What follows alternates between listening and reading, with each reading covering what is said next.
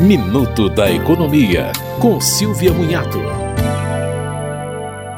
Com o aumento do salário mínimo, o governo editou medida provisória para elevar a faixa de isenção do imposto de renda mensal para R$ 2.824 a partir de fevereiro.